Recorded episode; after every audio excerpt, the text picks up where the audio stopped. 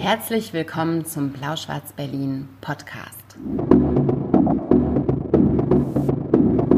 Wir sind Maria und Ludwig und heute reden wir wieder über unsere letzten Lektüren. Hallo, guten Abend, da sind wir wieder, Maria und Ludwig von Blau-Schwarz-Berlin. Äh, willkommen zu einer neuen Folge Letzte Lektüren. Wir wollen wieder über ein paar letztgelesene Bücher reden und ähm, damit wir keine Zeit verlieren, fangen wir jetzt gleich an und Maria darf heute mit einem Gedicht beginnen. Die Tradition. Genau, im Letzte Lektüren-Podcast fangen wir immer mit einem Gedicht an und meistens streiten sich Ludwig und ich, wer was vorlesen darf. Und heute habe ich mich aber durchgesetzt. Gehst du gerne ins Kino? Ja, voll, ich habe noch nie Zeit dafür.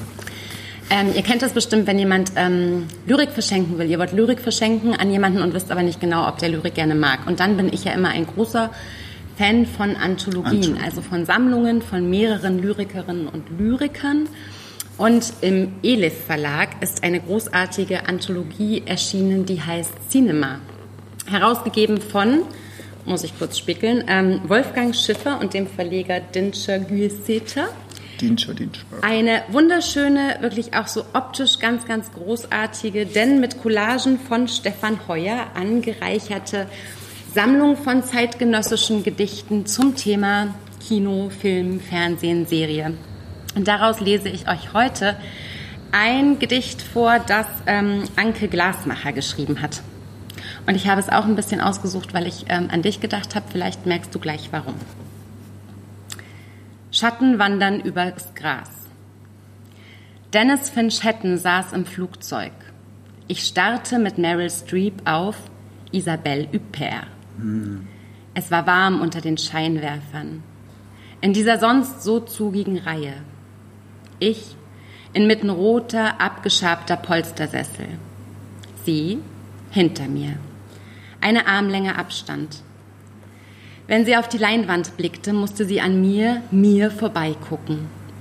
Hat sie das wahrgenommen, dass sie an mir vorbeiguckte? Haben wir für diesen einen Isabelle Huppert-Moment das Gleiche gedacht? Sie auf Englisch, ich Lea. Als sie dann nach dem Abspann aufstand, hat sie mich da nicht leicht berührt? Ich habe auf den Boden geguckt, dorthin, wo nun Dennis Finch Hattons Asche liegt. Heute hat Meryl Streep an mir vorbeigeguckt. Anke Glasmacher erschien in der ähm, Ausgabe Cinema Lyrik Anthologie im Elif Verlag. Es gibt noch ein ganz großartiges Gedicht von Ilma Rakusa über Tchaikovsky, aber das müsst ihr selber lesen, denn das geht drei Seiten lang. So, Lyrik ist vorbei. Ich habe jetzt gleich wieder Lust, Filme mit Isabelle Huppert zu gucken. Das wusste ich, das wusste ich. Und ähm, Dennis von Chetten, hast du Jenseits von Afrika geguckt? Das ist Robert Redford in Jenseits von Afrika. Ich liebe diese Szene, ich liebe diese Szene. Jetzt aber Prosa, ja. keine Filme, Prosa. Trotzdem, lest diese Anthologie. Fangen wir mit denen an. Ich habe vor ein paar Tagen ausgelesen Letizia oder Das Ende der Mannheit von Ivan Schablonka. Ähm, Ivan Schablonka ist ein französischer Historiker, hat einen Lehrstuhl auch an irgendeiner Uni. Ähm, Letizia oder Das Ende der Mannheit ist im Mattes und Seitz Verlag erschienen und wurde übersetzt von einer meiner Lieblingsübersetzerin aus dem Französischen von ähm, Claudia Hamm. Die hat auch übersetzt zum Beispiel Carrère alles äh, und sie hat auch übersetzt ähm, die Wunden unserer Brüder, Joseph Andrasch. Also ist, alles, was diese Frau übersetzt, interessiert mich irgendwie per se, weil das immer sehr interessante Literatur ist, oft auch sehr harte Literatur, oft auch Literatur, die reale Ereignisse ähm, behandelt.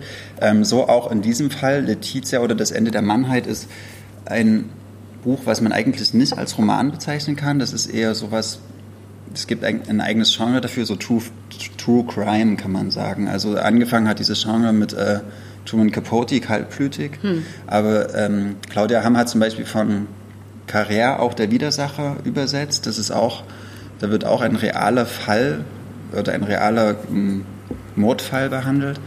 Ähm, so auch hier im Januar 2011 wurde die, eine 18-jährige Letizia, irgendwie ist sie verschwunden und wurde von, ähm, von einem Mann umgebracht und aus diesem Mordfall, der in der, also an der französischen Atlantikküste passiert ist, ähm, ähm, wurde ein, also es war erst wie so eine Lokalnachricht und es wurde irgendwie durch den Medienhype ein Riesending draus, bis auch sich Sarkozy dazu geäußert hat. Er hat dann äh, wollte Gesetze verabschieden, die, die die Justiz noch härter machen und es ähm, diese Letizia, die kannte vor ihrem Tod eigentlich niemand und nach ihrem Tod kannte sie die, die ganze Nation, weil sie so aufgebauscht wurde. Und, und genau da setzt Jablonka ein. Er sagt, ähm, naja, äh, ich will eigentlich nicht, dass diesem Mörder und diesem Fall äh, so viel Aufmerksamkeit zukommen, zukommen, sondern dass eigentlich mal die, die Frau oder das Mädchen, was da ermordet wurde, äh, das möchte ich mal untersuchen. Und ich möchte mal gucken, wer war eigentlich diese, dieser Mensch, der da jetzt hier zu so einem Fall geworden ist. Und ich finde das ganz spannend, weil ähm, ich habe im, im Zuge dieser, dieser Lektüre habe ich auch mal den Namen gegoogelt und da gibt es halt auch ZDF-Reportagen und die sind ganz, ganz schlimm, weil die auch mit so, so musikalischen Effekten arbeiten und, und, und, und ah, so, so, so Krimi, mm. Dramaturgie und dann, ah ja, und dann Mörder und dann wurde das ganz krass geschildert, wie, die, wie brutal dieses Mädchen umgebracht wurde und Chablonka interessiert sich aber eher dafür, ähm, was hat die in den 18 Jahren gemacht, bevor sie umgebracht wurde und das ist ziemlich heftig, weil ähm, sie aus, also schon kann man sagen, aus einer sehr, sehr, aus sehr schwierigen Verhältnissen kommen. Ihr, ihr Vater hat ihre Mutter im sexuell missbraucht, auch geschlagen, ganz schlimm. Daraufhin kam er ins Gefängnis und die Mutter in die Psychiatrie. Das heißt, die, die Letizia und ihre, ihre, genau, und ihre Zwillingsschwester sind dann irgendwann zu, zu, in eine Pflegefamilie gekommen, wo dann auch später rauskam, dass der Pflegevater sie sexuell missbraucht hat. Also es ist, die beiden Mädchen sind aufgewachsen in einer Welt, in der es äh, die keine keine wirkliche Liebe gab oder auch das Verhältnis zwischen Mann und Frau völlig gestört ist. Also sie haben kein, keine normalen Role Models kennengelernt, die, wo man sagt, okay, so läuft eine Beziehung zwischen Mann und Frau real ab oder so verhalten sich Männer gegenüber Frauen und das ist gut, sondern die haben das männliche Verhalten gegenüber Frauen immer nur als, als Aggression, als Wut, als Abwesenheit mhm. oder als äh, stumpfe Gewalt erlebt. Und ähm, genau, und diesen, diesen Kosmos hat sie ihre 18 Jahre, die sie auf der Welt hatte, irgendwie erlebt und wurde halt dann auch durch so einen Fall äh, oder durch so einen Mann, der auch aus genauso schlimmen Verhältnissen kam, irgendwie auch in der dritten Generation im Knast gewesen und so, äh, umgebracht. Zu, zufällig auf der Straße? Oder genau, was? ja, ja, der ist halt da, das war so ein Säufer, irgendwie Drogensüchtiger, so Anfang 30 irgendwie, hatte auch sein halbes Leben zu dem Zeitpunkt schon im Gefängnis verbracht und da das erste Mal wirklich, äh, ja, das erste Mal einen Menschen umgebracht und und was macht äh, Jablonka jetzt aber? Genau, und Jablonka erzählt halt diese, also er, er nimmt diesen Fall, diesen ganz konkreten Fall und leuchtet davon ausgehend auf so verschiedene Teilbereiche der französischen Gesellschaft. Also zum Beispiel, wie geht das Justizsystem damit um, wie geht das Mediensystem damit um, was, was bedeutet es eigentlich, wenn eine, eine Klasse von Menschen immer immer mehr vernachlässigt wird von der Politik und wenn auch diese, dieses Pflegesystem nicht mehr genau hinguckt auf diese, auf diese Kinder, die in dieser vernachlässigten Klasse aufwachsen. So. Und mhm. also man kann daraus auch viele Schlüsse ziehen, so, was dann auch Eribor macht, so dieses, hm, die, die, die, die werden halt nicht mehr angesprochen von der Politik und rutschen auch deswegen in extreme politische Lager. So zum Beispiel. Also durch so ein Netz ja, von, von genau, sehr weit nach rechts. Ja, eigentlich. Genau, und dann werden es halt immer mehr Gefängnisse und ähm, die immer voller werden, weil die Politik es einfach nicht schafft, die Sorgen dieser Menschen in einer adäquaten Art und Weise aufzufangen, sondern die werden halt so weggeschlossen und weggesperrt mhm. und abge, auf Abstellgleise gestellt und bekommen keine richtigen Ausbildungen und sowas. Ähm, und was er halt auch noch macht, ist, er erzählt eigentlich so eine so eine Geschichte der, der Misogynie, also oder der Gewalt gegen Frauen auch mitten in Europa und auch im, im Jahr 2011 oder beziehungsweise auch es funktioniert auch jetzt noch. Also es gibt halt Klassen oder äh, Milieus, wo das so völlig an der Tagesordnung ist, dass es eine Gewalt mhm. gegen Frauen gibt, wo das auch nichts Unnormales ist, sondern wo einfach klar ist, jeder Mann schlägt seine Frau zu Hause, schlägt seine Kinder zu Hause und so. Und deswegen mhm. heißt es, dieses Buch, glaube ich, auch das Ende der Mannheit, äh, weil die, dieses Rollenbild des, des Mannes, auch was die Männer vielleicht oder die Söhne von ihren Vätern vorgelebt kriegen, äh, das ist nie ein gesundes, sondern es ist immer ein kaputtes, zerrüttetes und ähm, genau. Und er leuchtet durch dieses mhm. Buch halt, beleuchtet er sozusagen wie einen dunklen Fleck innerhalb unserer Gesellschaft, weil wir das am liebsten ausblenden, dass es halt, ich meine, in, äh, in Berlin ist vor kurzem ja auch so eine 18-Jährige weggekommen, da hieß die Peggy oder also das ist auch nur, die ist auch nur so als Zeitungsfall mhm. durch, die, durch die Medien so gegeißelt mhm. und immer wieder ihr Foto und dann wurde so, ja, ihr Foto ist zu hübsch und so darf man sie nicht darstellen und mhm. sie war so ein Opfer und, und solche Fälle haben wir ständig. Also ich glaube, es vergeht kein, kein Medienjahr oder kein Zeitungsmonat, wo wir nicht davon lesen, dass irgendwelche äh, jungen Frauen wegkommen, die auch zum Teil dann auf bestialischste Art umgebracht werden und da da versucht er einfach mit den Mitteln eines Historikers, also er guckt, was habe ich eigentlich alles an Fakten, was weiß ich, äh, beleuchtet er so diesen Fall. Und das, das fand ich sehr interessant. Aber so. schafft er das so, als, ich, als Historiker sich im Prinzip in, in eine junge Frau aus, ähm, aus zerrütteten Verhältnissen so einzufühlen, dass man ihm das abnimmt? Also, dass er weiß, was in diesen 18 Jahren, wie es ihr gegangen ist?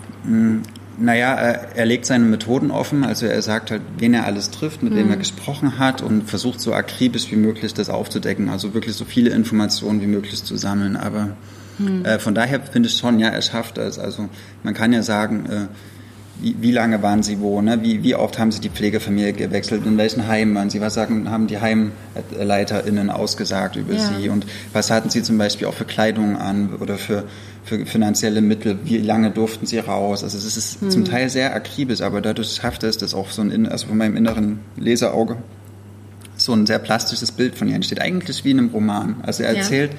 es dann so, so dass, dass die Figur also oder dass diese Person wie zu einer Figur wird, also sehr lebendig. Aber es steht genau. nicht Roman drauf mit Es ist auch kein ne? Roman. Es kein Roman. Nein, es ist, ist ähm, ziemlich dick, oder? Genau, also ja, der, der setzt ja auch irgendwie, also er guckt die ganze Biografie von Letizia an, aber auch die ganze Biografie des Mörders. Mhm. Und, und, und die sind sehr nah beieinander in ihren Biografien, weil sie beide in halt in sehr schlimmen Verhältnissen aufwachsen. Aber weil sich diesen ich bewundere sehr, wie, wie er es schafft, die 300, fast 400 Seiten irgendwie einen so an der Stange zu halten, was sich wirklich spannend liest. Liest sich zum Teil wie ein Krimi, zum Teil wie ein Essay, zum Teil wie ein Roman. Mhm. Und das ist auch ziemlich cool.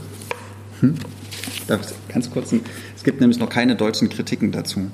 Aber es ist auch eines der besten Beispiele dafür, dafür was aus der Auflösung der Grenzen der Literatur entstehen kann, ist für mich das Buch Letizia von Ivan Schablonka, das die Grenzen zwischen Geschichtsschreibung, Soziologie, Reportage und Literatur ins Wanken bringt und mit seinem Rhythmus und seiner Sprache einen unwiderstehlichen Sog entwickelt. Weißt du, wer das geschrieben hat? Irgendein französischer Literaturkritiker? Annie Ernaux. Nicht wahr? Annie Ernaux in Le Monde.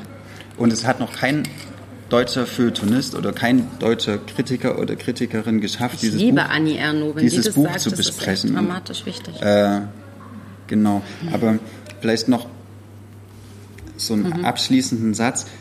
Er, es ist ja auch eine Medienkritik, dieses Buch. Also er sagt, ihr dürft diesen Fall nicht so zerpflücken. Äh, weil es so Bild genau, ja, ja. ist, weil es so ausartet. Aber wenn er sowas schreibt wie, ein in die Falle gegangenes Tier, das sich auffressen lässt, Resignation vor dem Schicksal, das von Sophokles bis Faulkner Familien trifft, Unterwerfung unter das Gesetz der Männer.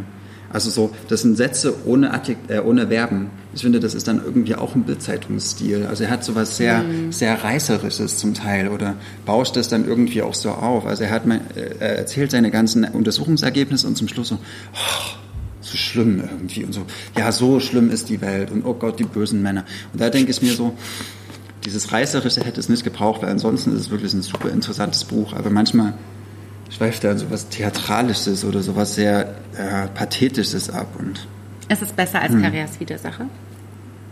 Nee. Hm. Ich finde, also an Karriers Widersacher kommt erstmal ja so schnell nichts dran, weil das er dann noch so eine religiöse Dimension mit einschreibt, was ist denn eigentlich das Böse in uns oder warum, mhm. warum, wie entsteht so ein, so ein, so ein Abgrund. Und Carrère ja auch nicht die Opfer ja. ähm, verstehen will, sondern den Täter verstehen will. Ich glaube, vielleicht ist es deswegen sowieso keine so ganz günstige ja. Frage. Ja, wobei er schon auch also auf beide Rollen eingeht. Das mhm. macht Carrère nicht so. Also er konzentriert sich schon sehr, sehr auf den Täter. Das Jablonka eher auf das Opfer, aber er beleuchtet auch die, die Biografie des Täters, wo man dann auch sagt, okay, er konnte eigentlich fast nicht anders als irgendwann wegen Mord im Knast sitzen. Das war nur Zufall, dass es halt diese Letizia getroffen hat. Mhm. So, ja. Aber wer sich so für True Crime oder für Literatur interessiert, die an der Grenze der Literatur ist, also zwischen Sachbuch und Literatur, aber ja, realer Hintergrund, aber Mittel, mit so Mitteln der Literatur irgendwie sowas gern liest, ist, ist auf jeden Fall eine Empfehlung. Ich habe das sehr sehr interessiert gelesen, auch wenn ich es nicht ungeteilt empfehlen würde, sondern eher nur so drei Viertel. Aber ich sag's nochmal, Ivan Schablonka, Letizia oder Das Ende der Mannheit, äh, erschienen bei Matheson Seitz Berlin aus dem Französischen von Claudia Hamm. Gute Übersetzung. Das stimmt. Also dem letzten kann ich ähm, zustimmen. Hast du jetzt Lust, das zu lesen? Also. Nee. nee, gar Warum? nicht. Weil ähm, ich schon Carriers Widersacher ähm, so, so sehr schwierig fand. Ich fand das sehr gut, aber sehr schwierig. Und alleine, also die Dicke schreckt mich ab. Wenn er das auf der Hälfte der Seiten mhm. geschafft hätte, dann vielleicht. Aber gerade diese, diese komplette, das das große Wollen ne, von diesem einerseits soziologischen Ausloten, was ist mhm. da passiert, dann von diesem allen gerecht werden. Und mich stört auch so ein bisschen, dass er das, was er verurteilt, nämlich dass die Boulevardpresse sich auf diesen Fall gestürzt mhm. hat, damit trotzdem auch irgendwie mit befeuert. Er macht es genauso im Endeffekt, genau. ja. Mhm. Und deswegen... Ähm, er ist part of the business von dem, was er kritisiert irgendwie. Ja, ein bisschen. Ja. Also vielleicht ja. ist das auch, vielleicht muss man sich die Hände schmutzig machen, wenn man sowas tut. Aber mir reicht es, dass hm. du es empfiehlst. Das reicht mir dann auch, um zu sagen, wenn das für LeserInnen, ähm, die an sowas Interesse haben, hm. auf jeden Fall das mit auf den Tisch zu packen. Aber ich habe jetzt keine Lust drauf. Ist vielleicht auch so für Leute, die einen Krimi lesen wollen. Also mhm, mhm. wirklich interessant. Aber es passt aus so vielen Gründen sehr gut und es muss jetzt einfach raus und ich war sehr vorsichtig, ob ich das so emotional anfangen möchte, wie mir der Sinn danach steht, aber das tut es tatsächlich. Es ist ähm, heute der 19. August, stimmt es? Mhm. Und heute ist mein Lieblingsbuch erschienen und ich muss das jetzt einfach so sagen. Es handelt sich um Miroloi von Karen Köhler im Hanse Literaturverlag ähm, hat 2014 wahnsinnig große und sehr verdiente Aufmerksamkeit bekommen, als sie den Erzählband Wir haben Raketen geangelt veröffentlicht hat. Erzählbände waren bis dahin für, den, für Verlage immer so ein bisschen ein, ein Stiefkind, ein rotes Tuch, das liest ja keiner. Karen das Köhler. geliebt, die ja, Raketen, das war echt großartig. Das war großartig. Das hat auch so Maßstäbe mhm. gesetzt. Seither sagen ganz viele Leute, ich will Erzählungen lesen, wie eben Wir haben Raketen geangelt. Also Karen Köhler haben wir quasi ähm, als BuchhändlerInnen sowieso auf dem Schirm gehabt. Und als wir jetzt gehört haben, dass ihr Roman dieses Jahr erscheint, finde ich, kann ich so wir sagen, waren wir schon alle irgendwie wahnsinnig neugierig und ähm, interessiert. Und dann kam dieses ähm, Buch und ähm, ich habe es wirklich sofort irgendwie ähm, angefangen zu lesen.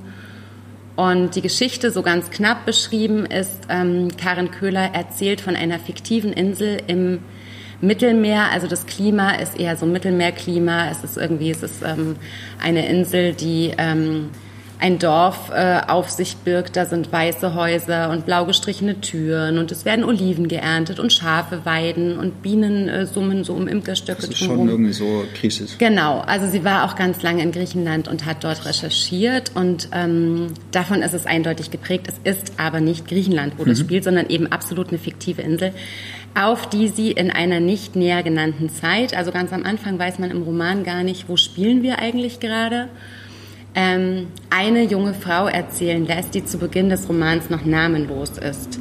Die wächst ähm, als Findelkind in einem völlig hermetisch abgeriegelten patriarchalen Gesellschaftssystem auf, also in diesem Dorf, das wohl das einzige auf dieser Insel ist ähm, regieren einfach die Männer, die Ältesten, allesamt Männer, legen die Gesetze fest. Ähm, Frauen haben keine Rechte, vor allem kein Recht auf Bildung, kein Recht auf Selbstbestimmung.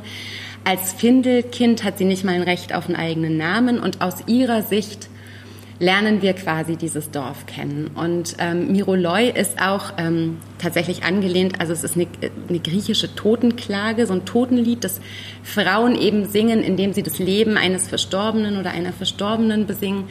Und dieses Buch ist unterteilt in 128 Kapitel, die ähm, Karen Köhler Strophen nennt. Und pro Kapitel lernen wir dieses Dorf und diese Gemeinschaft ein bisschen besser kennen. Und was ich an diesem Buch eben sehr, sehr schätze, ist, dass Karen Köhler da so eine ganze Welt entwirft. Also dass sie anfängt eben mit ähm, der, der gesellschaftlichen Struktur, in dem dieses Dorf zusammenlebt, dass sie eine polytheistische Religion erfindet, die sie auch ziemlich genau beschreibt. Also hinterher hat man das Gefühl, es gibt eine Religion, von der man vorher noch nichts wusste. Deren heiliges Buch heißt Korabel. Also Koran, Tora und Bibel in ein Wort gezogen, was ich echt großartig finde. Und diese junge namenlose Frau wächst dort eben auf und wird von der ganzen Gesellschaft verspottet und ausgestoßen und ist als Frau ohnehin benachteiligt, aber als Findelkind eben ganz besonders. Und sie hat eine Wut in sich und sie hat eine Sucht auf, auf Freiheit in sich und weil sie aber keine Vergleiche kennt, kann sie das schlecht beschreiben. Und ähm, ihr folgen wir quasi auf den folgenden 400 Seiten auf ihrem Weg zu Selbstbestimmung, zu Freiheit und, und zu ihrer eigenen Stimme. Und das fand ich unglaublich ähm, berührend und mutig und wichtig. Und ich hatte das Gefühl beim Lesen, mir wird jetzt endlich, endlich wird mir mal wieder eine gute Geschichte erzählt. Also auch wenn ich finde, es hat politisch ganz viel Dringlichkeit, hatte ich immer vor allem das Gefühl, ich sitze da und jemand erzählt mir eine wirklich, wirklich gute Geschichte, aus der man auch ganz viel mitnehmen kann, aber die vor allem mich so wegträumen lässt, die mir so ermöglicht, mich da rein zu versetzen. Und das, was dieser jungen Frau passiert, das ist, also es ist überhaupt nicht zum Wohlfühlen. Es ist mhm. kein Wohlfühlbuch.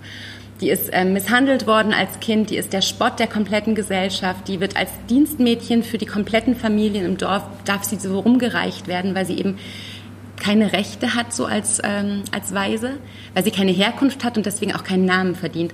Und ich musste an so viele Parallelen denken. Ja. Ich musste an Mary Beard denken, an Frauen und Macht. Mary Beard hat ein Essay geschrieben. Äh, ein ganzes Kapitel handelt nur davon, warum Frauen keine Namen haben, warum sie immer die Frau sind, die Schwester sind, die Mutter sind von einem Mann und sich ganz oft auch, ich merke das auf sozialen Medien zum Beispiel immer, wie viele Frauen so Nicknames haben, während viele Männer mit ganz groß geschwellter Brust ihre normalen Namen benutzen, sind Frauen ganz oft äh, tendieren sie dazu, äh, sich irgendwie zu ne, so kleiner hm. zu machen oder irgendwie auch zu, so, zu verstecken. Ja.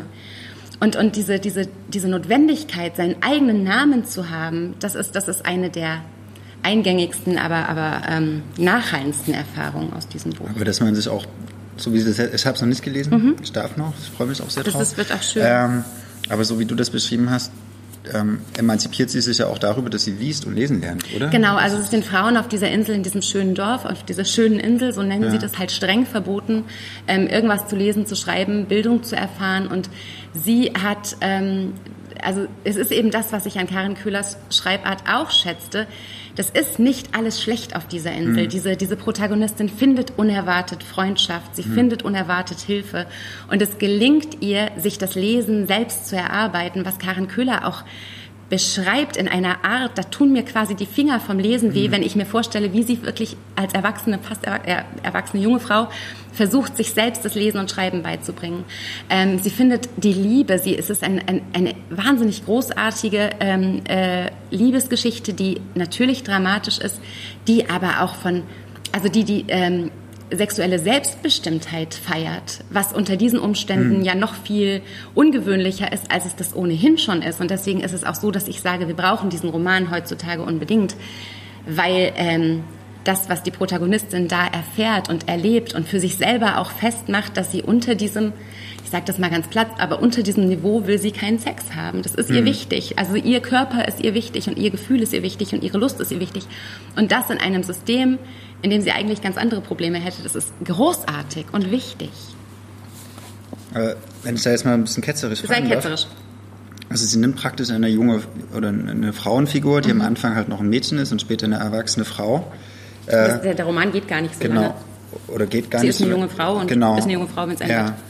Und hat so ein relativ abgeschlossenes System. Ja. Und da dekliniert sie jetzt praktisch einmal die diversen Formen der Unterdrückung des Weiblichen durch. Also von, von körperlichen Begehren über Religion bis irgendwie im Haushalt die Arbeit vielleicht. Sexueller Missbrauch genau, spielt eine Rolle. Ja, also ist das ist doch alles eigentlich nicht neu, oder? Also oder ist Nee. Also auch, dass sich eine Frau irgendwie dadurch, dass sie heimlich vielleicht unter der Bettdecke liest, sich irgendwie Wissen aneignet, was sie dazu nutzen kann, um sich gegen das Patriarchat aufzubegehren. Das ist doch, also das haben wir doch alles das, schon ein paar Mal gelesen. Nee, nee, das, oder? Ist, das, ist, das ist so nicht neu. Und es hat natürlich durch dieses hermetisch abgeriegelte und durch diese Macht der Männer wärst du ja naiv äh, als Leser oder Leserin, wenn du keine Assoziationen ziehen mhm. würdest zu Edward, zu der Report der genau, Markt. Ja.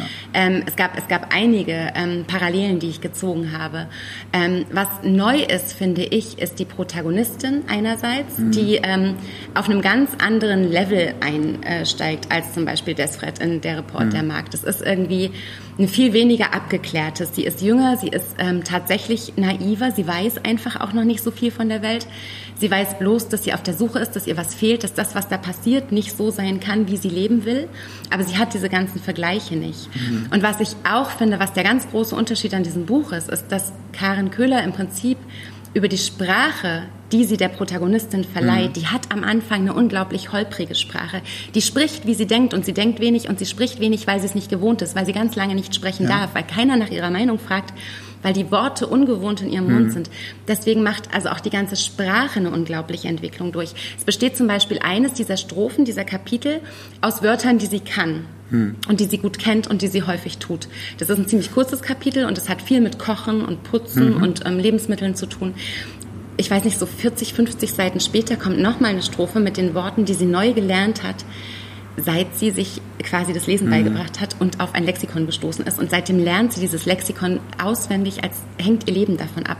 Und es werden ganz viele neue Worte, die sie aber unglaublich klug einpflicht. Und diese philosophischen Gedanken, die sie hat, mit den wenigen Mitteln, die am Anfang zur Verfügung stehen, rein bildungstechnisch, das ist, das ist, das ist wie so ein Befreiungsschlag. Und auch die Sprache am Anfang, es gibt so eine, so eine Stelle, Karin Köhler lässt sie sagen, ich zickzacke durch die Gassen, die Augen Bodenblicks. Also sie spricht, mhm. wie sie denkt. Sie, sie benutzt Worte, die sind so wuchtig und so pur und so unmittelbar, aber völlig ungekünstelt, weil sie es gar nicht kann, weil sie es gar nicht gelernt hat. Und das, mhm. finde ich, gibt diesem Roman auch eine literarisch besondere Qualität, weil man einfach an der Sprachentwicklung die Entwicklung nachvollzieht, die diese junge Frau im, im Verlauf mhm. dieser Seiten nimmt. Und das, das ist ja doch wirklich eine Kunst, ne? als das Kunst. so ja, absolut. zu erzeugen auf dieser Ebene. Ja, und dass auch, als ich das Gefühl hatte, dass jedes Wort auch genau so sein musste und, und ganz viele Worte auf den ersten Blick ungewohnt klingen und vielleicht auch hölzern klingen und nicht nicht abgefeilt, aber dass das eben genau das ist, was die Protagonistin ausmacht. Und ich finde, dass dieser Roman zu einem, ähm, also wirklich auch, auch eine ganz breite Leserschaft verdient. Dass das auch ein Roman ist, der für Männer wichtig ist, der, der für meinen Großvater wichtig mhm. sein könnte. Weißt du, weil alleine diese Entwicklungsgeschichte einer jungen Frau in diesem System und dieses System ist so wahnsinnig gut ausgetüftelt. Das ist so vielschichtig. Das ist nicht schwarz und weiß mhm. und alle sind böse und alles ja, funktioniert ganz schön nicht. dran rumge gebastelt. Ich glaube, die ne? hat gewartet, bis es aus ihr rauskam. Die hat ja. gewartet, bis es reif war. Und das ist es jetzt. Es ist ein reifer, sehr, sehr guter Roman. Miroloi von Karen Köhler. hat es irgendwas gestört dran? Oder fandest du irgendwas doof? Oder ist es 100% gelungen? Ich fand das Ende doof, weil ich hätte gerne 30 Seiten weitergelesen. Aber Karin Köhler hat uns dann quasi ins Blaue so entlassen. Akte X Ende, oder? Nee, ist schon ein gutes Ende. Aber ich habe auch so einen Hang, Protagonistinnen dann nochmal so über ich bin dann auch ein bisschen kitschig veranlagt und mhm. möchte Protagonistinnen dann gerne über saftige grüne Wiesen spazieren sehen und das ähm, lässt sie, daran lässt sie uns nicht mehr teilhaben. Das, äh, was ich auch sehr mutig von ihr finde. Darf es nur Streber sein? Mhm. Du hast ja gesagt, du wünschst dem Buch eine breite Leserschaft. Mhm. Es gibt ja auch Positionen, die sagen, das ist ein Jugendbuch für Leserinnen ab 14. Mhm. Äh, Ach, ich ja. Und irgendwo, ah, ich fand das so krass. Möchtest du meine Unterlagen benutzen? Denn ich bin auch äh. streberhaft äh. und ich habe mir eigentlich vorgenommen, es heute nicht zu äh, zitieren, aber vielleicht muss ich. Hier. Ich, ich war, ich war entsetzt. Äh, warte mal, er sagt irgendwo auch. Sagen wir seinen Namen nicht? Wollen wir einfach Doch, seinen Namen unter den Tisch lassen? Das fände ich toll. Ich suche das ein. Also Jan Drees hat sich heute eine genau. wahnsinnig idiotische, sehr, sehr selbstentlarvende Kritik erlaubt. Easy Read für, die Bildung, für den bildungsbürgerlichen Mittelstand. Wenn mhm. ein Jan Drees sagt, dieses Buch ist für äh, Easy Read für den bildungsbürgerlichen Mittelstand, aus welcher Position heraus spricht er dann? Ist er irgendwie die, die, die, die adlige intellektuellen Elite, die, die jetzt irgendwie Gutachten schreibt für die Doofen der Gesellschaft oder mhm. Also, da, also Jan Drees, muss man kurz gedacht, dazu sagen, kann Berthold Brecht nicht richtig schreiben. Deswegen die haben es geändert übrigens. Ich habe es noch ausgedruckt, als Berthold mit D geschrieben war. Und das ähm, hat mir gezeigt, dass diese Kritik überhaupt nicht ernst zu nehmen ist. Dann macht Jan Drees was wahnsinnig Beleidigtes. Und zwar sagt er uns, dass wir doch jetzt eigentlich genug Frauen auf der Bestsellerliste haben. Und deswegen habe ich es ehrlich gesagt ausgedruckt, weil ich das ähm, nur richtig zitieren kann.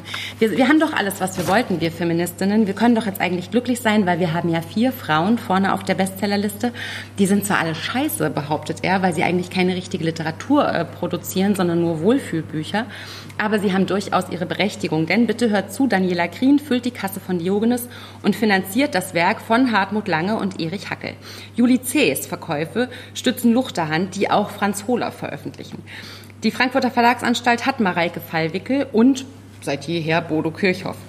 Und genau so macht er das. Und das hat, äh, finde ich, ihn so disqualifiziert mhm. als Literaturkritiker hätte er auch nur eine Frau erwähnt, die er für literarisch begabt hält, in dieser dummen Aufzählung und hätte er Bertolt Brecht richtig geschrieben, was ich wirklich immer noch dramatisch finde, und ihn nicht einen minder bemittelten Theaterschreiber genannt, das hat er übrigens auch gemacht, ähm, das ist einfach eine beleidigte Kritik von jemandem, der einen wirklich ähm, vielleicht Roman geschrieben hat, äh, der vielleicht nicht so viel Aufmerksamkeit bekommen mhm. hat, wie Andres das gern gehabt hätte.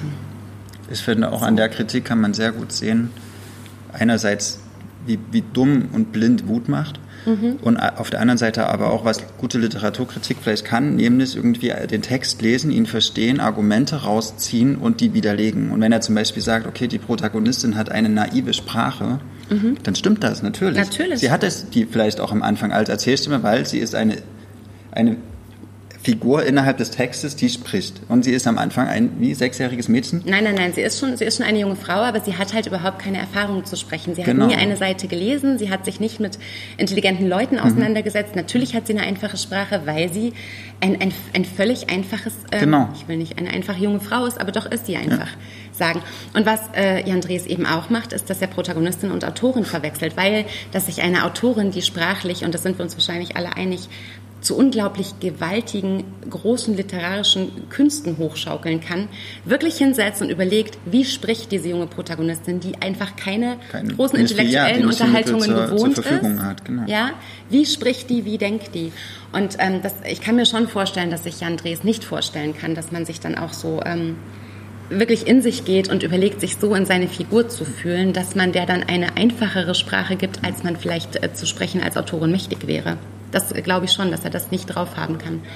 Aber ansonsten finde ich die Kritik vor allem ungerecht und ich finde sie gemein. Hm. Und ähm, er unterstellt damit uns allen, die wir dieses Buch mögen und schätzen, dass wir an, ähm, an, an seichter, dummer Literatur interessiert sind, was ja, mich persönlich von angreift. Von 14-Jährigen und Easy Read. Genau. Und ähm, er ist einfach neidisch, denn das stimmt tatsächlich. Hansa hat diesen Titel zum Spitzentitel im Herbstprogramm gemacht. Mhm. Dieser Titel ist großartig. Wir mögen ihn irgendwie alle total und das Er stellt ihn auch auf eine Stufe mit Takis Würger, ohne das irgendwie zu begründen. Dumm. Also er, er, er Doch, zwei Spitzentitel in einem Jahr. Er behauptet sehr, sehr viel und begründet gar nichts. Das, das ist so, was ich ihn handwerklich auch echt vorwerfe, aber was ich, wo, wo ich wirklich gedacht habe, die, damit disqualifiziert er sich für lange Zeit, auch im Feuilleton. Und ich finde, jeder, der irgendwie den Feuilleton ein bisschen ernst nimmt mhm. oder ernst nehmen sollte, darf in Zukunft Jan Drees nicht mehr für irgendwas bezahlen, was er schreibt. Er hat nämlich zum Beispiel geschrieben, das Trendthema Feminismus. Ja, kannst du diesen Satz bitte komplett lesen, weil der ist, ist so zum Haare sträuben. Wäre Miroloi nicht der aktuelle Spitzen, Spitzentitel des Hanse Verlags und würde das Buch ohne das Trendthema Feminismus auskommen, kein Hahn würde nach ihm krähen. Das ist so äh, dämlich. Karin Köhler hat mit äh, äh, Wir haben Raketen geangelt, ein Longseller geschrieben, 100.000, 200.000, 300.000, viele Preise. Also schon alleine deswegen wäre es interessant, ähm, ihr neues Buch anzugucken. Das hat nichts mit Hanses Spitzentitel zu tun. Und Trendthema Feminismus hat dieser Typ die letzten 40 Jahre gepennt. Das ist kein Trendthema, das ist Dauerthema. Und leider ist es immer noch Dauerthema. Aber der Trend geht nach einem Jahr vorbei. Weißt du? Er schreibt an einer Stelle, dass wir seit Virginie Despont zum Beispiel, nee, Despont, oder? Despont. Ich glaube, er ist, hm? egal. Also seit Virginie, du weißt schon, seit der King Kong-Theorie hätten wir es nicht mehr nötig, dass uns äh, Frauen schreiben, dass Masturbieren okay ist. Hm. Behauptet Jan Drees, ja, mhm. der soll bitte mal in der Gesellschaft rumgucken und fragen, wie viele Frauen vor ihren Männern oder Freunden zugeben, dass sie sich ab und zu mal selber machen.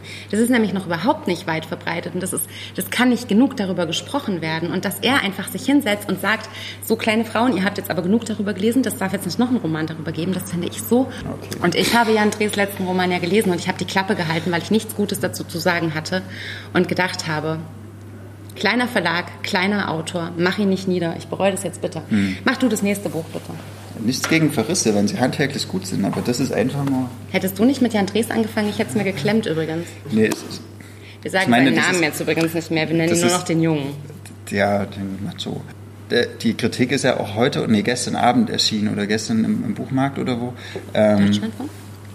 Deutschlandfunk, den ich übrigens sehr schätze. Aber, ja, da haben sie halt auch das ähm, das, Wir müssen deswegen, jetzt weitermachen. Das passt so gut. Äh, Genau, ich wollte mir gerade noch die aufmachen.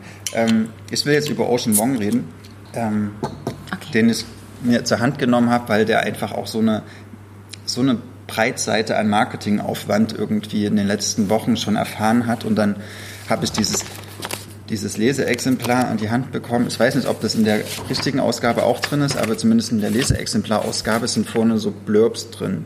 Ne?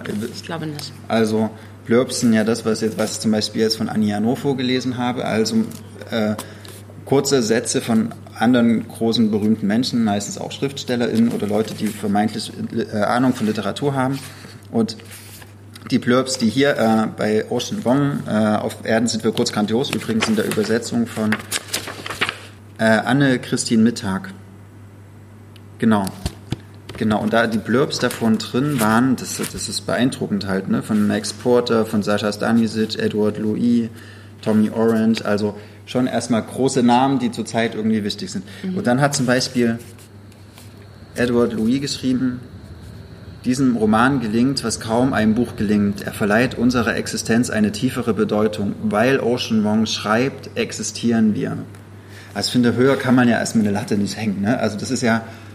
Edouard Louis ist auch sehr jung und sein letzter Roman war sehr schlecht. Mein lieber Scholli, also wenn man, wenn man so, so irgendwie ein Buch bewirbt, mhm. dann finde ich das auch gerade bei einem Debütanten, also es ist sein erster Roman, äh, finde ich, das erzeugt schon erstmal einen Druck. Es erzeugt vielleicht auch schon einen ersten mhm. Widerstand. Also bei mir hat es das. Ne? Ich habe gedacht, okay, jetzt zeig mal, was du kannst. Ne? Ich bin, zeig mal, was bin, ja, Edouard Louis behauptet. Ja, ich bin nicht neutral reingegangen. Ich hatte mhm. schon erstmal so eine, so eine, so eine leichte Abwehrhaltung. Das war ja bei Takis Bürger auch so ein Stella irgendwie. Ne? Die haben am Anfang. Ja. Okay, es geht um einen, einen Jungen, der in Vietnam geboren wurde, dann mit seiner Mutter und seiner Oma in die USA emigrierte und dieser Junge schreibt seiner Mutter, die äh, ganz schlechtes Englisch spricht, mhm. äh, einen Brief und die kann ihn nicht lesen, also sie ist Analphabetin.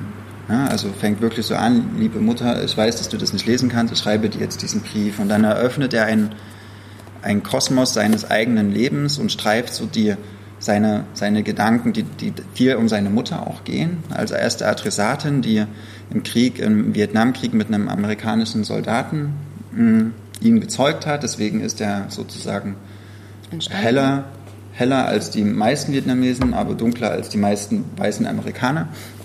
Äh, also so ein Mixed Race. Mixed Race, ja.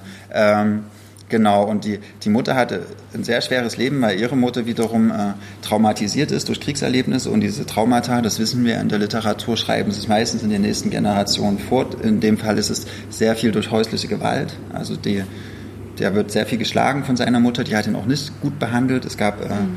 die hatten nie viel Geld, sie hat in einem Nagelstudio gearbeitet und auch sonntags und es ist also so eine richtig, richtig harte Existenz auch, die da so im, mittleren Westen der USA, ich weiß gar nicht, äh, mhm. dieser Rust Belt vielleicht kann man sagen, so da aufwächst und dann wächst er so auf, beschreibt halt seine Mutter und dieses Aufleben mit, äh, Aufwachsen mit ihr und dann auch später seine ersten ja, seine erste Liebe zu einem anderen, zu einem weißen Jungen aus Amerika relativ tragisch endet. Also er macht dann auch so einen Exkurs so in diese White Trash Opium Krisen Hölle, also was auch, das wisst ihr sicher oder habt ihr vielleicht auch schon mitbekommen, dass in den USA gerade so diese ganzen Heroin Junkies und, oder Herointoten, die Zahlen extrem zunehmen, weil ähm, billige Opiot, ähm, Opiat äh, Medikamente verschrieben werden, die sich die Leute aber dann trotzdem irgendwann nicht mehr leisten können und dann steigen mhm. sie halt auf das noch billige Heroin um. Ähm, also die haben dann so ein sehr großes Problem im Gesundheitssystem und dieser Junge, in den sich der Erzähler verliebt, hat halt genau sowas durchgemacht. Er hat sich mit 15 das Knie verletzt. Irgendwie ihm wurde halt äh, ein Medikament verschrieben, in dem Opium drin ist oder Morphium. Äh, irgendwann hat er kein Rezept mehr bekommen, weil das, weil das äh, genau das Knie, es war halt geheilt, aber er war süchtig und ist dann irgendwann auf Heroin umgestiegen. So, und das mhm. machen sehr, sehr viele in den USA gerade. Das ist es, also er ist da sehr nah, sehr nah an einem Zeitgeist dran, finde ich. Was zum Beispiel halt die, die Lebensrealität der südostasiatischen Einwanderer in den USA betrifft, was halt diese, dieses White Trash aufwachsen, also dieser Junge hat auch einen alkoholkranken Vater und wie, was, wie geht's denen dann? Das der war Junge auch das, sein erster Freund. Quasi. Genau, der, der mhm. ist. Ähm, und er macht da einen ziemlich großen Diskurs auf oder er hüpft so von vielen auf so viele kleine Themen, die alle für sich sehr interessant sind. Und mhm. ich habe mich die ganze Zeit gefragt, findest du das jetzt eigentlich gut oder nicht? Und es hatte irgendwie auch ein Problem damit. Ähm, aber fandst du es gut? Bist du dir das naja, Problem es, ja, es, nee, ich habe schon meine, meine Schwierigkeiten, eine, eine, eindeutige Meinung dazu zu entwickeln, weil äh, ich so, so diese kleinen Mikrothemen, wie er die fasst, das fand ich eigentlich ziemlich gut. Auch wie er zum Beispiel das beschreibt, wie er mit diesem Jungen bei der Tabakernte in der Scheune mhm. ist und die da ihre ersten romantischen Erlebnisse haben. Das, das beschreibt er mit so einer mit so einer Zartheit und auch mit, mit so zum Teil sehr starken Bildern, wo ich denke, wow, ich bin hier gerade voll drin in dieser einen Szene. Und dann hüpft er aber so, dann haut manchmal noch eine Metapher und noch eine Metapher und noch eine Metapher raus, mhm. dass ich so denke, ah, die, die Szene und das, was du gerade beschreiben willst, ächzt unter deiner, unter deinem Wunsch, es beschreiben zu wollen. Irgendwie so ein, so ein. Als künstlerisch. Ja, ja, und dann denke ich mir manchmal, wow, ich, ich komme überhaupt nicht zum Atmen, weil du hier so viel reinpackst gerade. Und natürlich ist es vielleicht so ein, so ein postmoderner Gedankenstrom, wo sich viel überlagert und er springt auch in den Zeiten hin und her, manchmal innerhalb eines Satzes 15 Jahre Unterschied und so was. Mhm. Äh, also es ist nicht klar, sondern es ist eher so ein, so ein Strohmann in, in, seinen Gedanken. Und er ist da auch oft sehr gut und ihm gelingen auch so wirkliche Perlen, aber ihm gelingt auch viel Schlamm. So, äh, und dieses, dieses essayistische, dieses nicht klare, das kann man ihm, finde ich, sowohl zum Vorteil als auch zum Nachteil auslegen. Also je nachdem, wie, wie man es lesen möchte. Und wenn ich mhm. mir hoffe, ich, ich wünsche eine relativ gerade Erzählung oder irgendwie ein Sittenbild des heutigen Amerikas, dann kann ich sagen, das schafft er nicht, aber gleichzeitig schafft er es vielleicht anders irgendwie. Mhm. Ähm, ich habe ihn auch immer, irgendwie musste ich auch ein bisschen an Espedal denken, weil er auch ähnliche Erzählstrategien hat. Und aber bei Espedal hat mich das nicht so gestört, wenn der so meandert. Vielleicht, weil er weil man bei ihm so eine, so eine größere Reife spürt. Er hat irgendwie seine, das wirkt irgendwie durchdacht. Bei ihm ist es noch so, so zart, so zaghaft und neu. Und ich glaube, das Problem ist auch, dass Espedal sich ganz andere Themen annimmt, ja. Also bei Wong ist es ja so, dass ähm, eben sowohl Homosexualität äh, als auch eben äh, migrantisches Leben, als auch Vietnamkrieg, als auch Traumata, als auch ähm, alles, was er da reinpackt, das ist alles an und für sich so bitzelnd und so brisant. Mhm dass es deswegen, glaube ich, dieser schale Nachgeschmack bleibt, das ähm, ging mir auch so.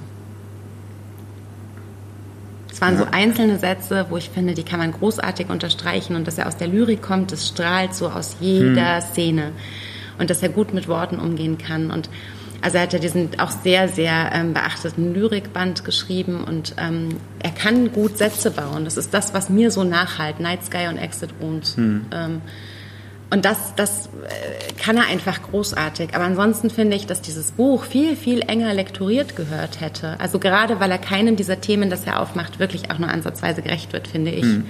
Und deswegen fand ich das ärgerlich, weil ich finde, wenn er den großen, wenn er den großen Reigen aufmacht, dann muss er ihn auch, dann muss er ihn auch äh, singen mhm. können. Und da fehlte mir einfach und auch wie läppisch er zum Teil mit dem Schicksal derer umgeht, die er miterwähnt, das hat mich geärgert, weil ich weder also ich hätte, je, also wenn er sich ein Thema gesucht mhm. hätte, ne, entweder seine Großmutter oder seine Mutter, und es gibt so ganz, ganz zu Herzen gehende Szenen, wie seine Mutter mit völlig säureverätzten Fingern aus dem Nagelstudio kommt, wie sie auf dem Teppich einschläft, kaum dass sie zur Tür mhm. rein ist, weil sie nicht mehr kann. Und das ist, das ist rührend und bestürzend mhm. und, und, und, und gruselig und, und müsste uns alle davor hüten, je wieder ins Nagelstudio zu gehen.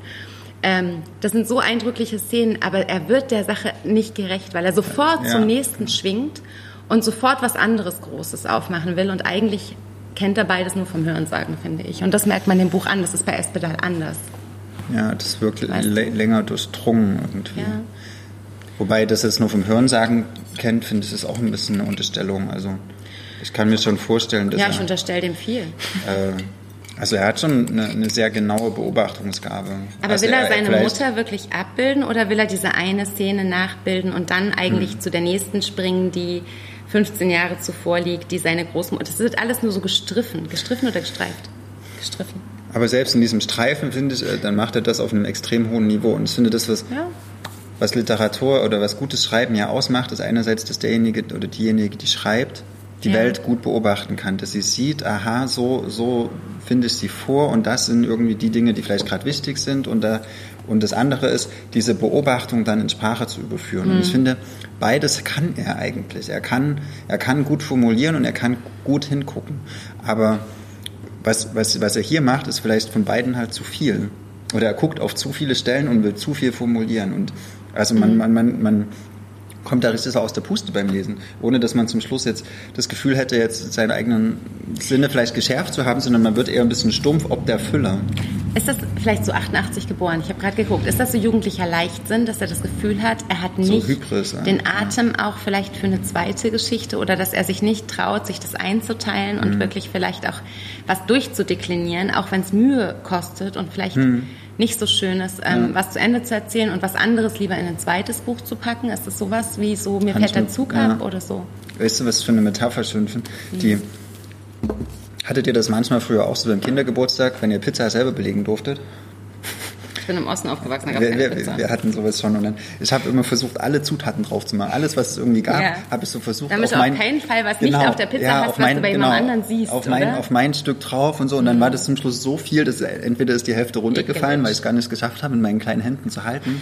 Äh, oder es hat irgendwie dann doch nicht so richtig geschmeckt. Und dann habe ich so bei den anderen geguckt und die haben so, ah geil, nur Pilze und Käse, sonst nichts. Hm, sieht eigentlich viel leckerer aus als mein Berg von allem. So. Und ein bisschen so kam mir dieses Buch vor. Mhm. Finde Wie so eine gute eine- Metapher. wie, wie so eine ein bisschen überladene Pizza. Mhm, Äh, Die Zutaten einzeln sind ja ganz gut und es äh, könnte lecker sein, aber Und der Teig Ja. ist auch gut. Also er backt auf Ja. einen guten Teig. Die Basis, ist, ist, die Basis ist da, das ist überhaupt nicht die Frage. Und ich unter, also ich unterstelle dem, dass der nächste Roman richtig, richtig gut wird. weißt du was, aber was, Wenn das ein Lektorat bisschen- seinen Job macht. Hm. bisschen Angst hätte, dass der halt jetzt ein Literaturstar ist und die Verlage, also vielleicht war das sogar bei dem Buch schon so, wollen ja irgendwie die Leute aufbauen und relativ schnell dann auch ernten. Mhm. Äh, und wahrscheinlich hat er sehr, sehr, bekommt er viel Vorschuss für das nächste Buch und zwei Jahre Zeit. Vielleicht bräuchte er aber zehn Jahre Zeit oder acht oder so. So wie Donna Tartt, die nimmt sich ja auch immer ewig viel Zeit.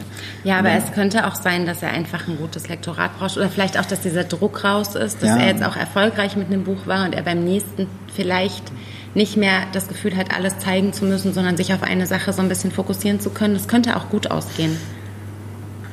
Ich will, die Zeit läuft ein bisschen weg, es tut mir so leid. Ich wollte. Aber es sind also auf jeden Fall eine spannende Lektüre. Also auch wenn ich es jetzt nur eingeschränkt empfehlen würde, aber Ich kann es nur noch ein bisschen eingeschränkter empfehlen als du, aber ich würde Ja. mich auch anschließen, dass das was auf jeden Fall ist, was man. Ich habe auch von. Leuten gehört, die es im englischen Original gelesen haben. Ähm, On Earth We Are Briefly Georges und Mhm. die zum Beispiel dann gesagt haben, dass die deutsche Übersetzung einfach vielleicht nicht für dieses äh, System von Roman, für dieses Konstrukt Mhm. von Roman das Beste ist. Wir wissen alle, dass die deutsche Sprache nicht immer für alles taugt und vielleicht ist es auch ein Roman, der wahnsinnig verliert, wenn er ins Deutsche übertragen werden muss. Aber ich hatte ehrlich gesagt nicht den Atem, ihn im Original zu lesen. Das hätte mich zu sehr angestrengt.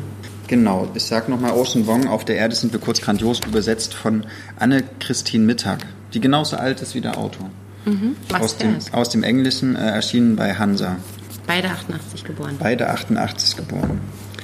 Ähm, wir haben uns nicht vorher abgesprochen, deswegen kann ich ähm, ohne äh, Scham hier einen Hansa-Berlin-Titel nochmal ins Feld führen. Es gibt noch ein Buch, über das ich gerne reden würde, aber das werden wir heute schon wieder nicht schaffen.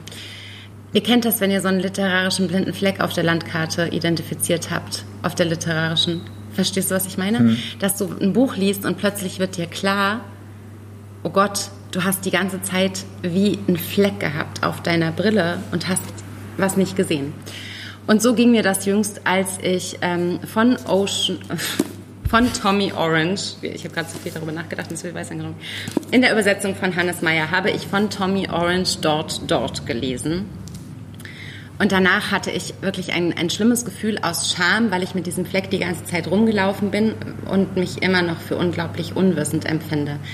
Dort, dort.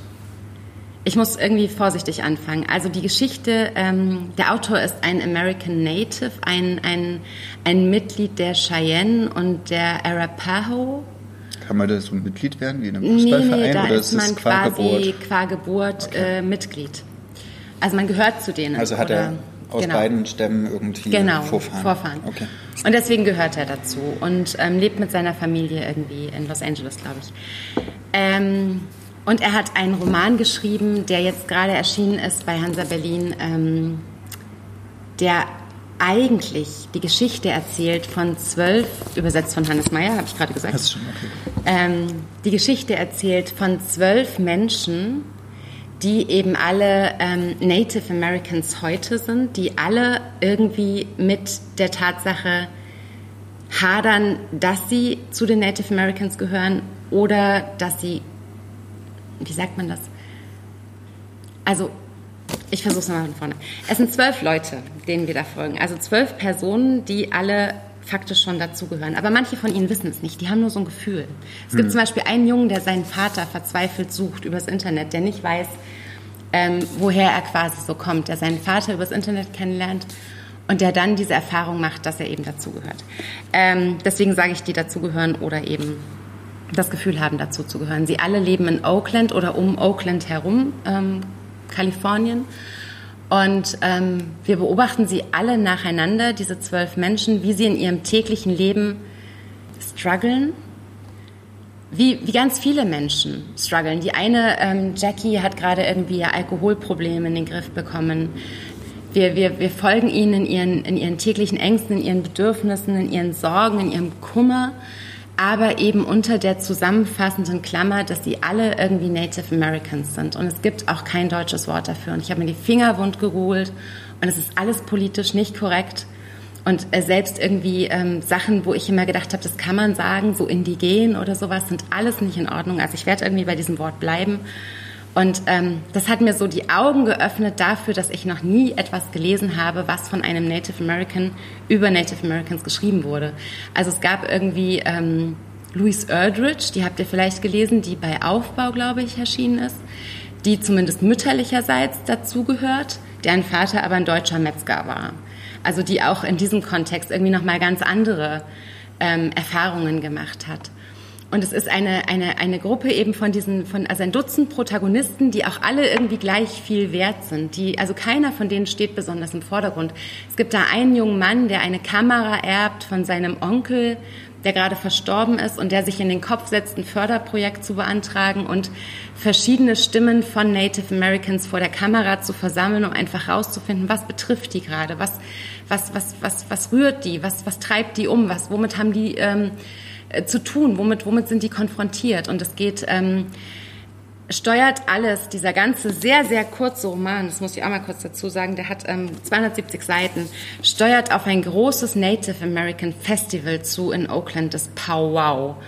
Und jeder von diesen zwölf Menschen will etwas anderes, aber zufällig wollen alle dorthin. Und wie das miteinander verwoben ist, ich meine, das ist Tommy Oranges erster Roman ähm, wie das miteinander verwoben ist, finde ich unglaublich kunstvoll und unglaublich überraschend. Es liest sich sehr, sehr zackig, weil er ganz schnell immer wieder so Aha-Erlebnisse aufblitzen lässt.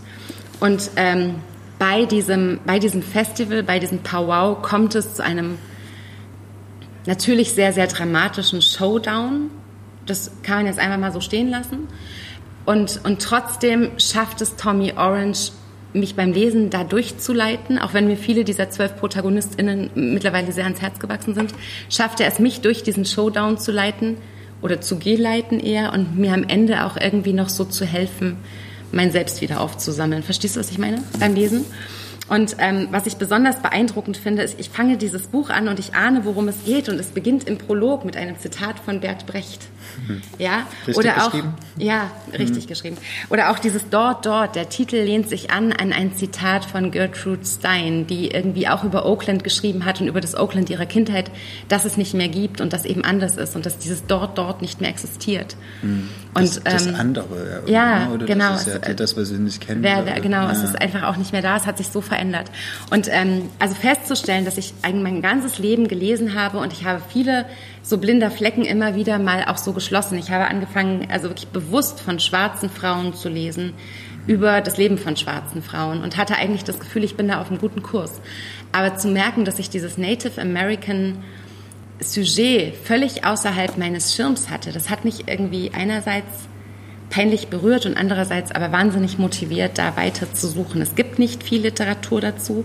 Tommy Orange ist ähm, einer der wirklich empfehlenswertesten äh, Neuentdeckungen äh, auf diesem Gebiet. Und ich finde, dass wir, ähm, also wir sind es nicht alle einfach schuldig, dass wir uns damit auseinandersetzen und dass wir das lesen. Aber es ist einfach auch ein verdammt guter Schriftsteller, also jenseits von allem anderen. Also er hat mich durch zwölf Protagonisten wirklich so durchgeschleudert, die alle völlig unterschiedlich sind. Ne? Der eine Junge, der den ganzen Tag nur frisst, der immer fetter wird, die irgendwie der irgendwie dann darüber reflektiert, wie ihm klar wird, dass er unansehnlich wird und, und hässlich ist und, und fett wird einfach mhm. und trotzdem nicht aufhören kann zu essen, weil er das Gefühl hat, er spürt sich dann einfach. Und diese, diese, diese, diese Frage von Wurzeln und von Entwurzelung und von nicht dazugehören und noch weniger dazugehören, weil auch diese ganze Native American Kultur ist nicht einfach so, ähm, zack, du gehörst dazu oder du gehörst nicht dazu. Das ist, ja, und das hat mir so viel, so viel eröffnet. Und deswegen finde ich, sollt ihr bitte alle Tommy Orange dort, dort lesen. In der Übersetzung von Hannes Meyer bei Hansa Berlin. Das ist ähm, politisch wichtig und literarisch großartig, finde ich. Aber die Native Americans haben ja jetzt auch nicht so eine riesige Literaturgeschichte, als dass du jetzt schon aus einer großen Auswahl an Übersetzungen hättest schöpfen Ja, aber warum können, haben die keine riesige Literaturgeschichte? Weil die. Weil es vielleicht auch eher eine mündliche Kultur ist. Nee, ich glaube, Beispiel. das ist eine Ausrede. Ich glaube, also, das ist eine Ausrede. Ich glaube schon auch, dass sie immer noch immer, es sind immer noch so die Frage nach, wie weit kümmerst du dich darum, dass Randgruppen, um es mal so zu hm. sagen, ja, wirklich integriert werden oder, oder wirklich dazugehören und repräsentiert ja. werden. Und ich glaube, dass das auch wirklich, ich verstehe auch dieses amerikanische System viel zu wenig, um das mhm. eindeutig beantworten zu können. Aber alleine die Tatsache, dass mir nie klar geworden ist, dass ich da diesen blinden Fleck habe. Ja, das ist schon krass. Das war so mhm. krass. Ja, und heute, ähm, na, sage ich lieber nicht wie ich in der Schule war und mir ein äh, Vorführungsstück äh, angehört habe, wo sie das Lied gesungen haben, alle Kinder lernen lesen und ich fast den Saal verlassen hätte. Hm. Ja, weil es einfach nicht aufhört im Prenzlauer Berg 2019. Hm. So, weil es immer noch tief drin ist, dass man ein, ein, ein Wort äh, zu diesen Menschen sagt, was, was so krass Kolonialisierung ist und so krass weißes Herrschaftsdenken, ja, dass ich wirklich hinterher mit der Lehrerin reden musste. Aber es hilft halt nicht so schnell. Es dauert. Ich habe noch was ganz Kurzes. Ja, dann du noch was ganz Kurzes und ich meins dann nächstes Mal. Das ist was Spezialbuch. Ah ja. Vielleicht kannst du es in zwei Minuten, dann kann ich mein ja, Spezialbuch in zwei Minuten. Ich habe nämlich ganz wenig Text. Oh Gott, what is it? Naja, ich habe nämlich mir nochmal, das kann man jetzt im Podcast oh. leider nicht hören, äh, nicht sehen, aber man ich kann zumindest drüber sprechen. Und zwar habe ich mir aus aktuellem Anlass nochmal ein Buch von Sebastian Salgado äh, in die Hand genommen. Aus welchem aktuellen Anlass? Genau, er hat nämlich äh, Anfang Juni den Friedenspreis des deutschen Buchhandels gewonnen, so wie äh, letztes Jahr. Margaret Atwood, ah, nee, letztes äh, Jahr. Caroline Emke, wer, äh, Caroline Emke hat genau. ihn gewonnen, Margaret Atwood hat ihn gewonnen. Schon, ähm, Monroe hat, ja. nee, die hat den Literaturnobelpreis gewonnen. Also viele viele sehr äh, hochverdiente SchriftstellerInnen, meistens mit einem sehr politischen Hintergrund. Diesmal hat zum ersten Mal ein Fotograf diesen Preis gewonnen. Äh, mit einem sehr politischen Hintergrund. Mit einem sehr, sehr politischen Hintergrund. Manche von euch haben vielleicht das Salz der Erde gelesen. Da wird er in, in einem Porträt, in einem Film von Wim Wenders vorgestellt, als ein komplettes Schaffen. Ähm, viele in meiner Generation, wenn sie diesen Film nicht gesehen haben, kennen vielleicht dieses Genesis-Buch von ihm, also wo es, ähm, wo er Flecken auf der Erde fotografiert hat, die vom Menschen unberührt sind, also in der Arktis oder mhm. in manchen Wüsten oder so. Ähm, ich habe heute aber dieses Exodus-Buch mir angeguckt. Da geht es um Menschen auf der Flucht, hauptsächlich in den 90er Jahren, viel im Sudan, viel in äh, Russland, viel in Südostasien, die ersten Boat People zum Beispiel da. Ähm, aber auch Menschen, die schon aus Marokko nach Spanien fliehen wollten, also was sehr aktuell ist und mhm. Mich hat es beeindruckt, weil ich das Gefühl habe, eigentlich nicht 20 Jahre zurückzugehen, sondern dass es immer noch dass wir immer noch mit den gleichen Problemen wie vor 20 Jahren kämpfen. Und ähm, ich finde seine Fotos, habe ich noch Zeit? Okay. ähm, dieses Buch ganz einfach sollte Schullektüre werden, weil man dadurch versteht, dass hinter diesem Begriff Migration Menschen stehen, die Gründe haben zu fliehen. Und das ist das wichtigste Problem unserer Zeit und da sollte jeder sich mit, damit beschäftigen und auseinandersetzen. Und dass es ähm, um Fluchtursachen geht, genau. die bekämpft werden müssen. Und das sind wir so normale, politisch heute. Ganz normale Müssen. Ähm, danke fürs Zuhören, fürs Zuschauen. Ähm, lest die Bücher, die wir besprochen haben oder auch gerade nicht. Doch, lest äh, sie unbedingt. Ähm, wir machen, ja, auf bald. Auf Wiedersehen. Tschüss, gute Nacht. Das war der Podcast zu unseren letzten Lektüren. Ludwig und Maria von Blau-Schwarz Berlin.